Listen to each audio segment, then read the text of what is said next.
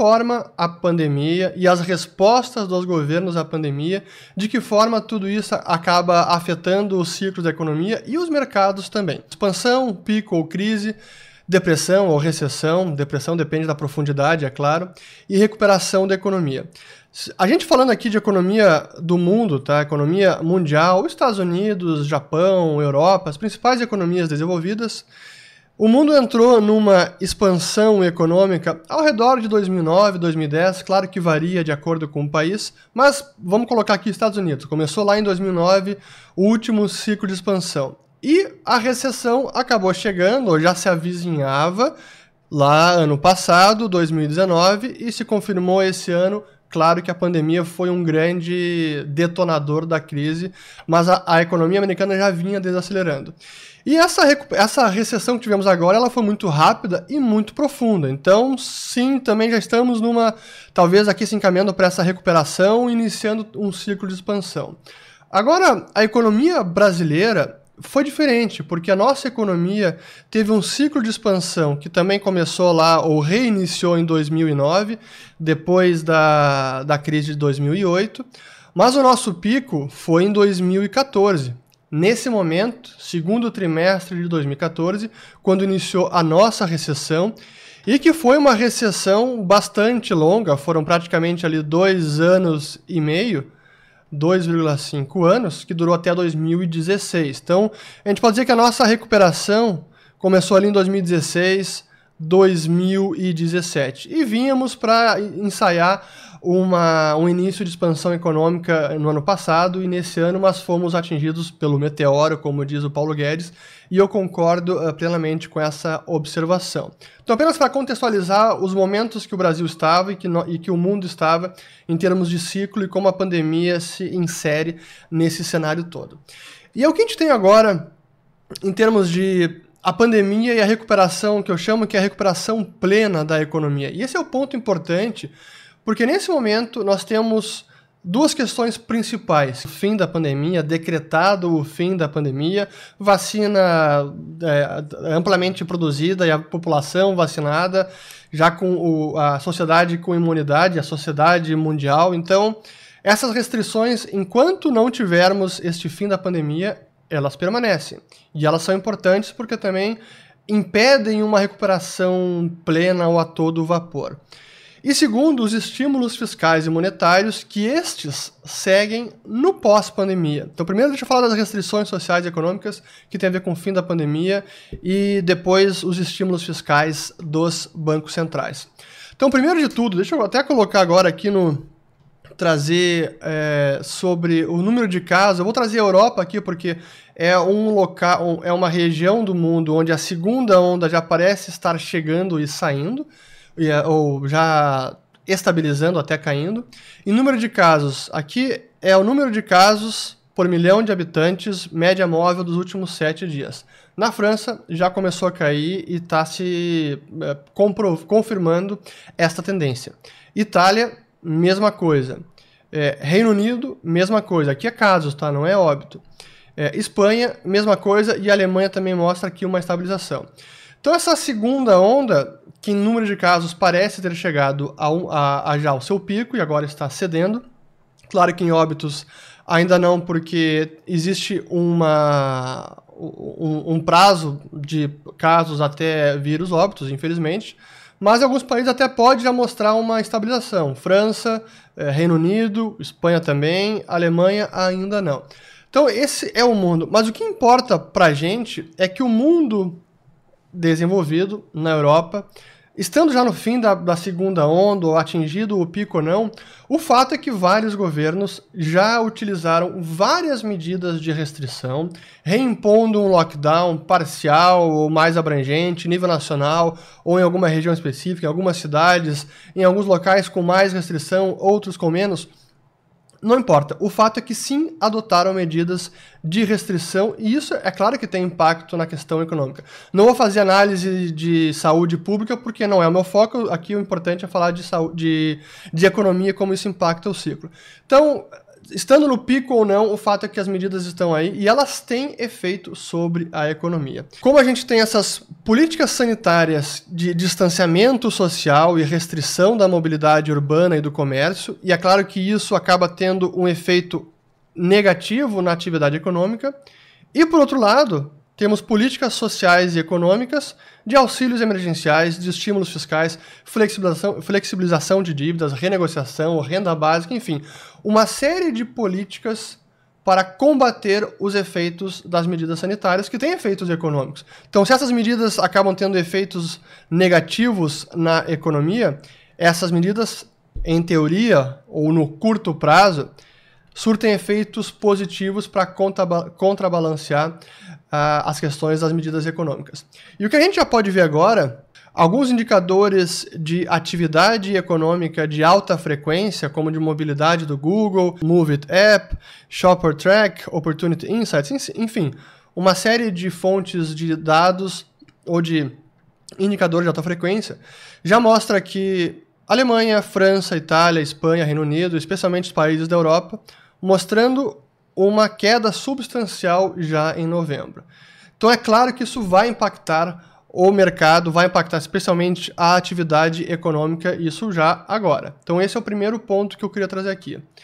Por outro lado, o índice de gerentes de compras market na Europa, que é um indicador antecedente, isso significa que é um indicador que ele antecipa a inflexão de atividade econômica, os movimentos futuros na atividade da economia. É um indicador importante. Assim como ele já vinha sinalizando uma queda aqui no ano passado, mesmo antes da pandemia, antes de, de estourar a pandemia, agora novamente, depois de, subir, de cair bastante durante os, o segundo trimestre e subir no terceiro trimestre, agora no quarto trimestre já mostra novamente uma queda, o que possivelmente sinaliza uma entrada da União Europeia ou da Europa em recessão econômica. Então, esse é um indicador importante que antecede a atividade econômica. E qual é o ponto fundamental disso tudo que a gente está vivendo agora? Que essa economia, esse estado de coisas, é o que eu chamo que é uma economia de exceção.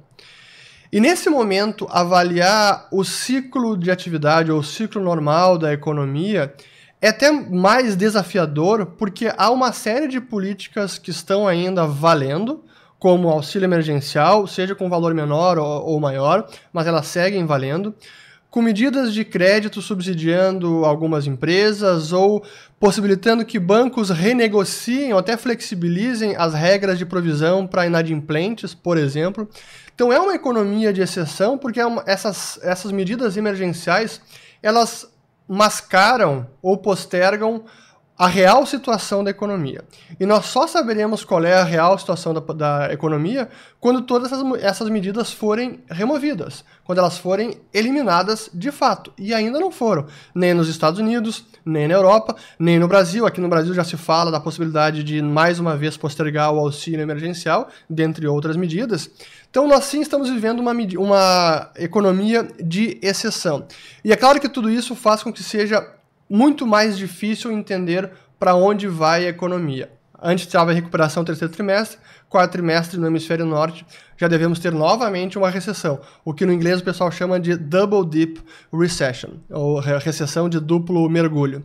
Quando começou a recessão da pandemia, o pessoal se perguntava: ah, vai ser recuperação em V, bate no fundo e volta, vai ser recuperação em W, que bate no fundo, cai, volta um pouquinho, cai de novo, depois volta, ou vai ser em L, se arrasta, ou então o V da Nike, enfim, uma série de letrinhas aí para tentar ilustrar que formato teria a recuperação da economia.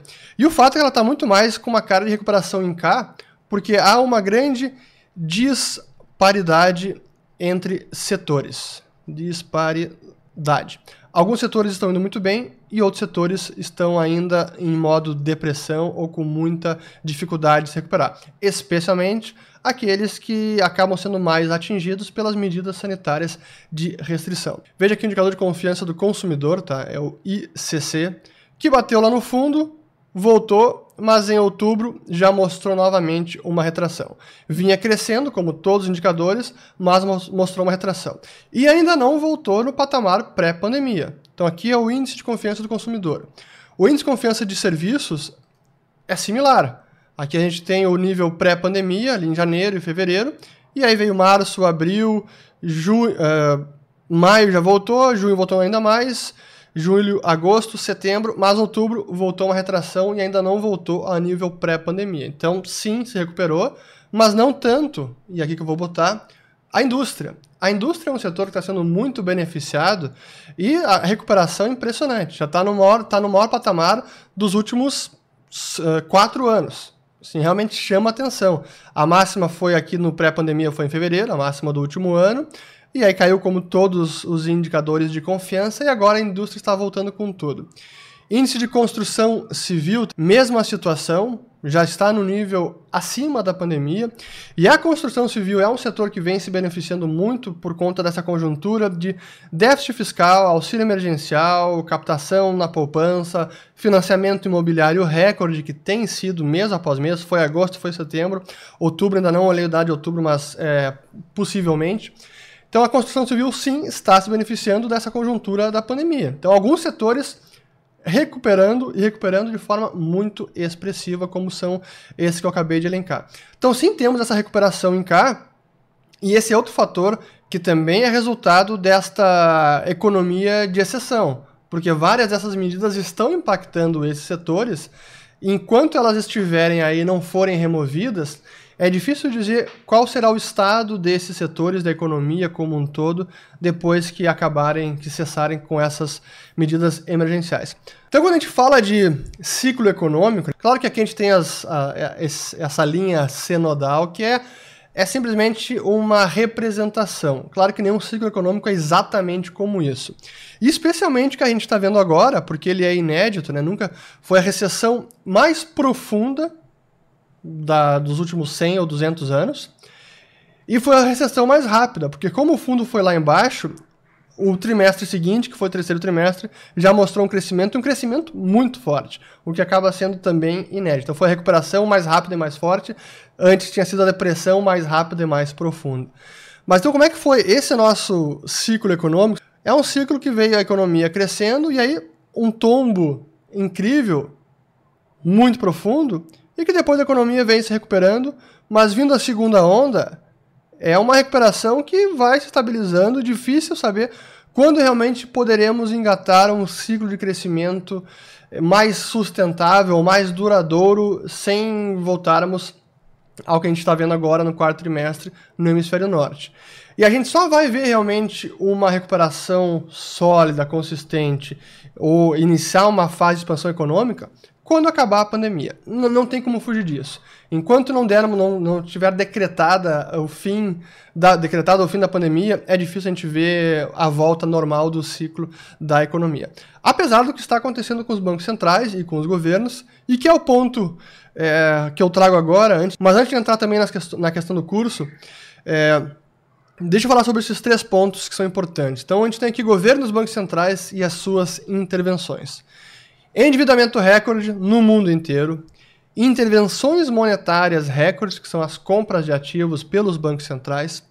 E as taxas de juros nos menores patamares da história. Em 5 mil anos de história registrada, tem aquele livro History of Interest Rates História das Taxas de Juros. É a Bíblia das taxas de juros. Tem ali registro de 3 mil anos de taxa de juros. Não há nada parecido com o que a gente está vivendo agora nem em, nem em nível e nem por tanto tempo. Assim, realmente é algo singular. E isso, claro que tem efeito nos mercados e tem efeito na economia. E olhando em termos de, de endividamento global, esse é um dado que eu até já mostrei. Quem assistiu a série que a gente fez nessa semana do grande reset financeiro, eu mencionei esse dado que é a dívida de 272 trilhões, que é o que acabou batendo aqui no terceiro trimestre. Isso aqui é dívida total, é dívida pública, dívida privada, de famílias, de empresas.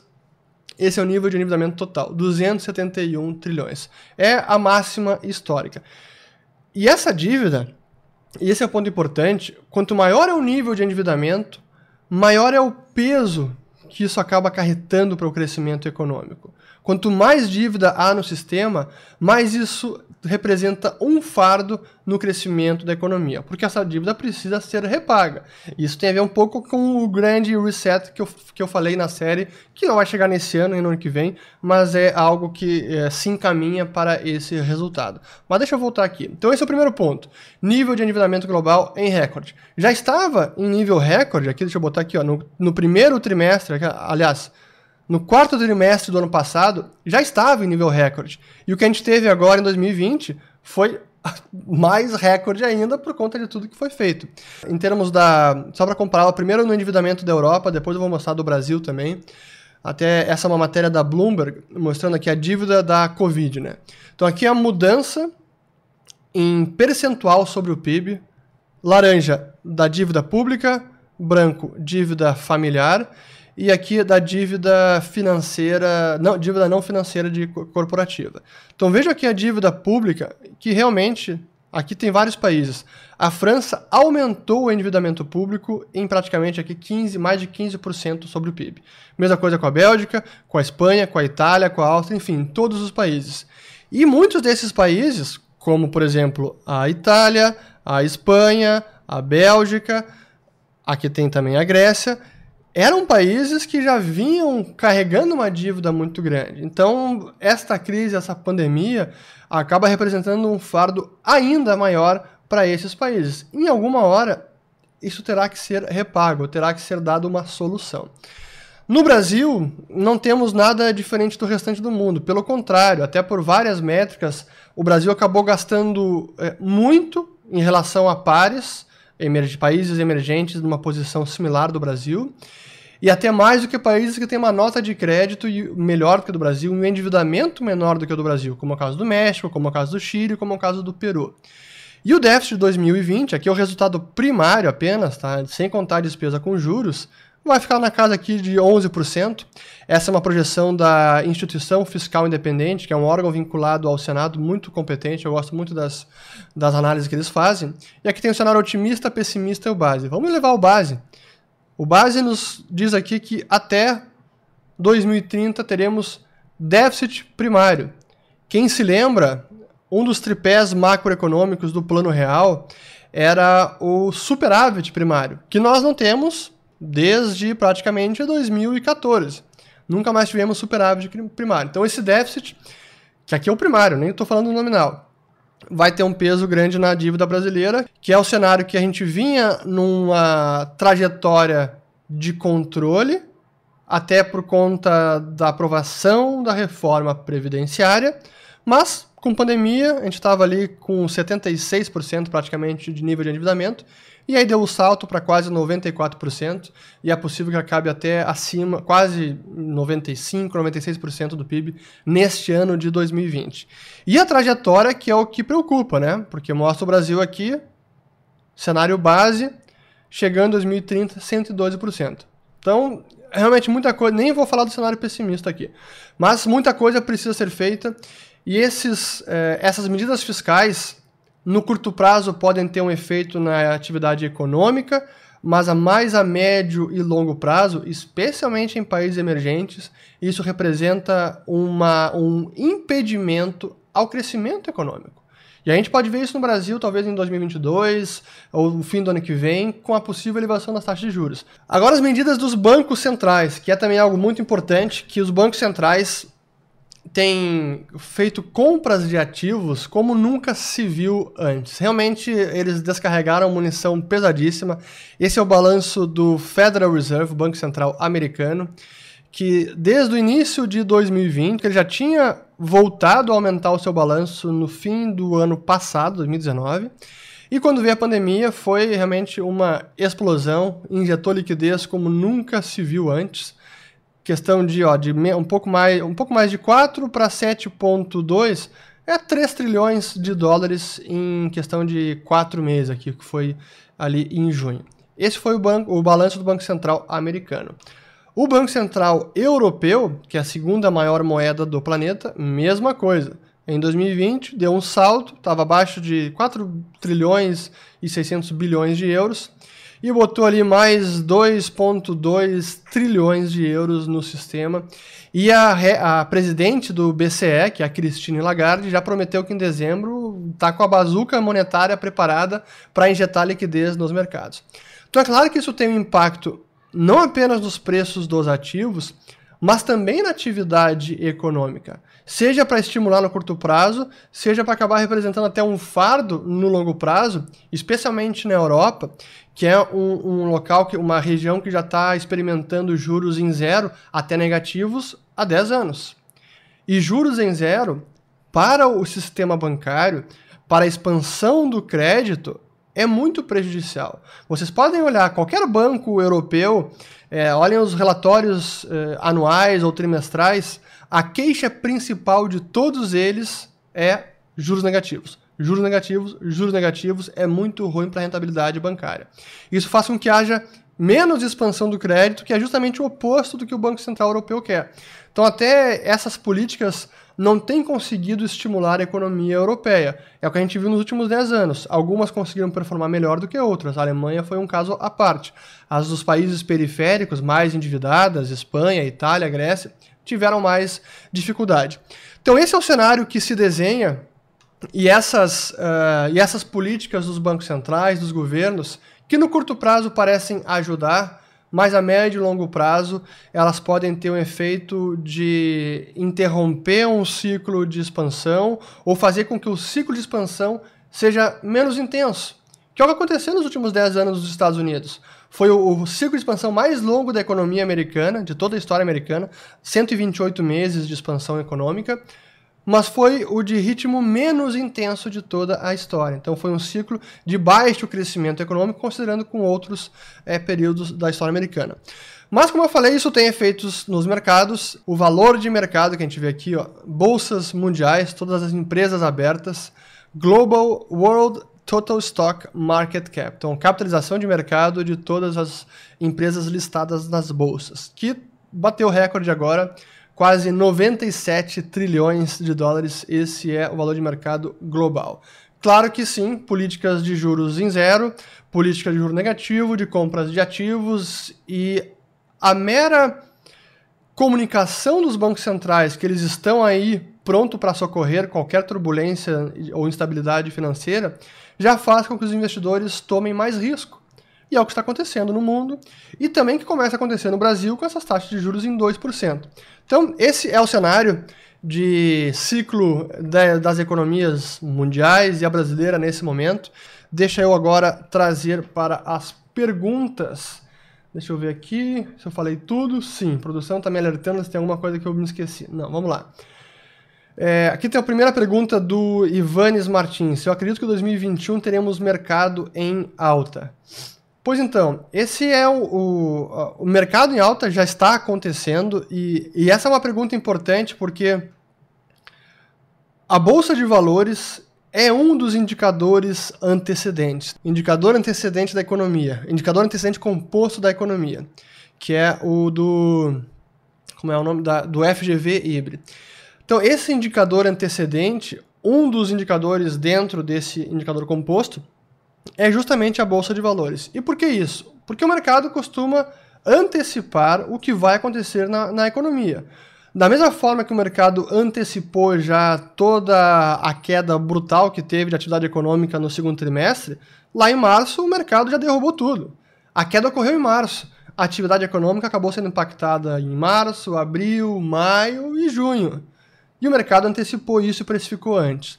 Da mesma forma, a recuperação, o mercado precificou antes. Então, os investidores já, já antevendo a recuperação e pensando no futuro, já acabam precificando essa recuperação da economia.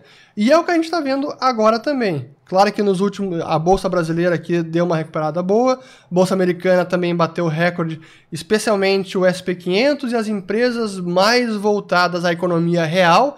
Houve essa rotação que a gente chama dos ativos os investidores saíram das empresas de tecnologia, que se beneficiam dessa conjuntura de distanciamento social e acabaram comprando mais empresas da economia real, as empresas mais cíclicas, aquelas que beneficiam do ciclo econômico.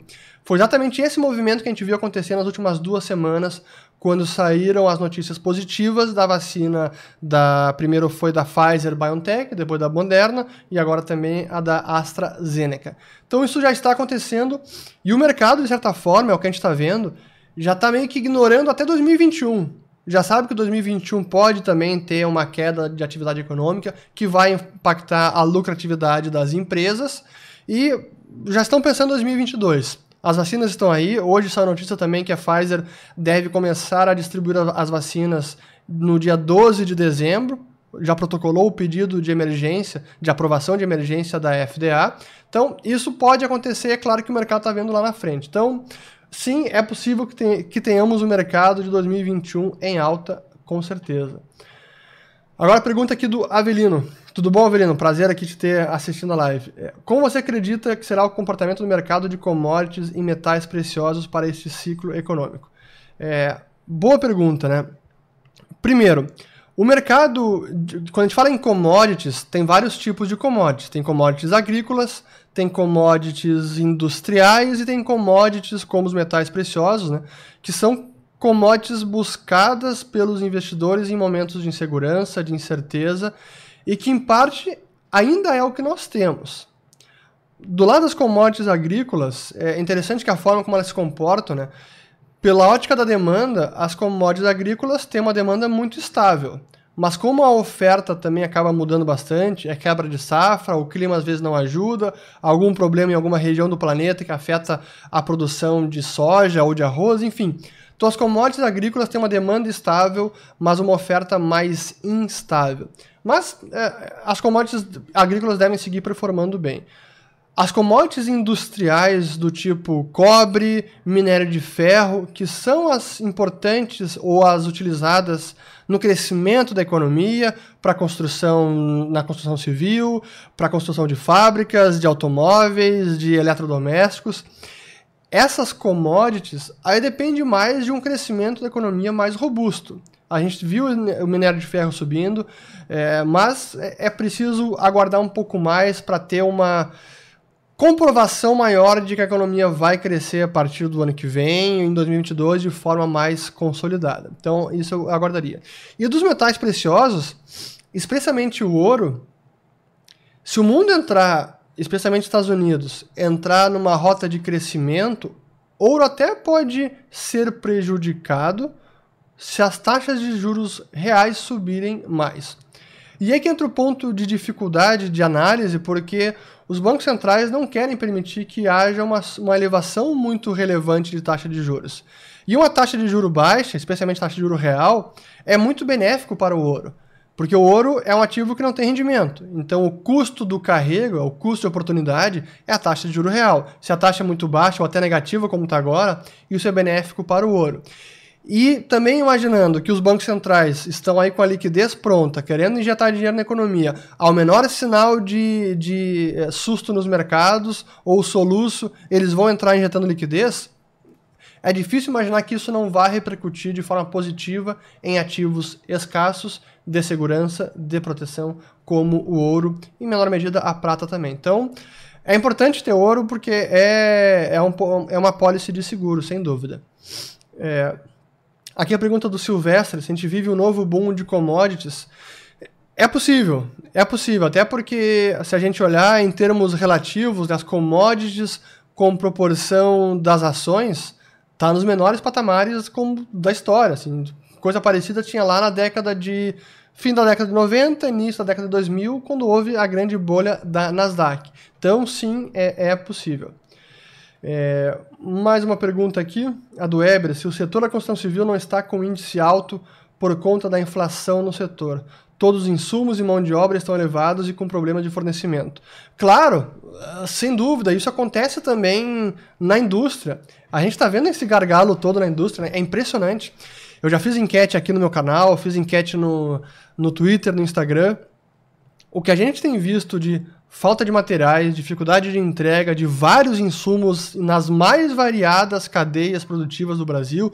É celulose, é petroquímica, é construção civil, é siderúrgica, é eletrodomésticos, é caixa de papelão que está faltando. Realmente, em vários setores relatando que nunca viu nada parecido.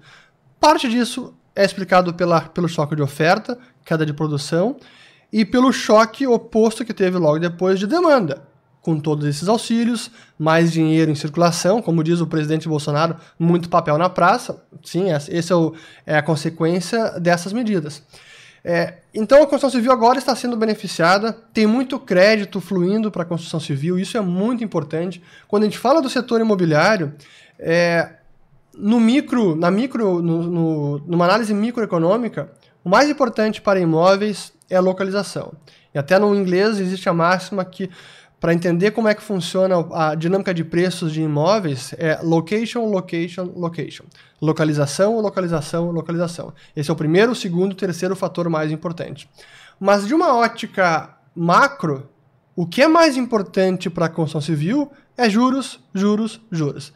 E quando a gente tem no Brasil taxa de juros em 2%, sendo que o crédito imobiliário também tem muita regulação de taxa, por conta do direcionamento da, da, da captação da poupança, acaba que a gente vê um cenário, assim, é, é uma tempestade perfeita benéfica para a construção civil.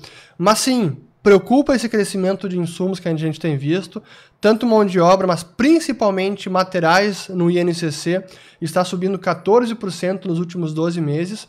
Isso pode começar a pressionar as margens das incorporadoras e construtoras logo mais adiante. Então, sim, acho que o ciclo imobiliário ainda deve durar alguns meses, talvez 2022 é, até, mas é preciso ter isso em mente. É, vamos lá. Aqui a pergunta do Frederico, é, na mesma linha até, né? é, Frederico Aranha. É, o que explica o salto da indústria brasileira para níveis maiores do que pré-pandemia? E, quando acabar, e quando acabar o auxílio? What then? Pois é, é, esse é o grande ponto, né? Por isso que eu digo que a gente está vivendo hoje é uma economia de exceção. E quando esses, esses auxílios todos cessarem, forem removidos, porque não há mais dinheiro ou porque a pandemia é, foi, decret, foi decretado o seu fim, aí que a gente vai ver o real impacto que eles tiveram. Então, eu, por causa disso que o governo também está tendo muito cuidado em como remover esses estilos. Eles não querem causar um, um, susto no mercado e simplesmente remover a liquidez da economia, porque pode ter um impacto na atividade econômica. Não tem dúvida. E assim como a construção civil está tá, uh, tá recebendo esse efeito positivo da liquidez toda e dos auxílios, a indústria é a mesma coisa. Agora a pergunta do André Severino aqui, ó. Conheci você em um, em um bate-papo no Flow. Ah, o Flow Podcast. Muito bacana, foi muito legal estar tá lá. Parabéns pela live. Você acha que com esse problema na economia compensa comprar BTC ou ouro hoje em dia na alta? Belíssima pergunta, especialmente porque, bom, já falei do ouro. Quem não tem é, ouro, não tem nenhuma alocação em ouro, Acho que é importante, é uma, uma alocação importante para se considerar em carteira. Não é recomendação de investimento, estou falando aqui a minha visão de, de portfólio. É, em, diante desse cenário, parte tem certeza nele. Mas quando a gente fala do Bitcoin, claro que para mim é importante numa carteira e tem ainda muito upside, mais do que o ouro, então tem um potencial de apreciação.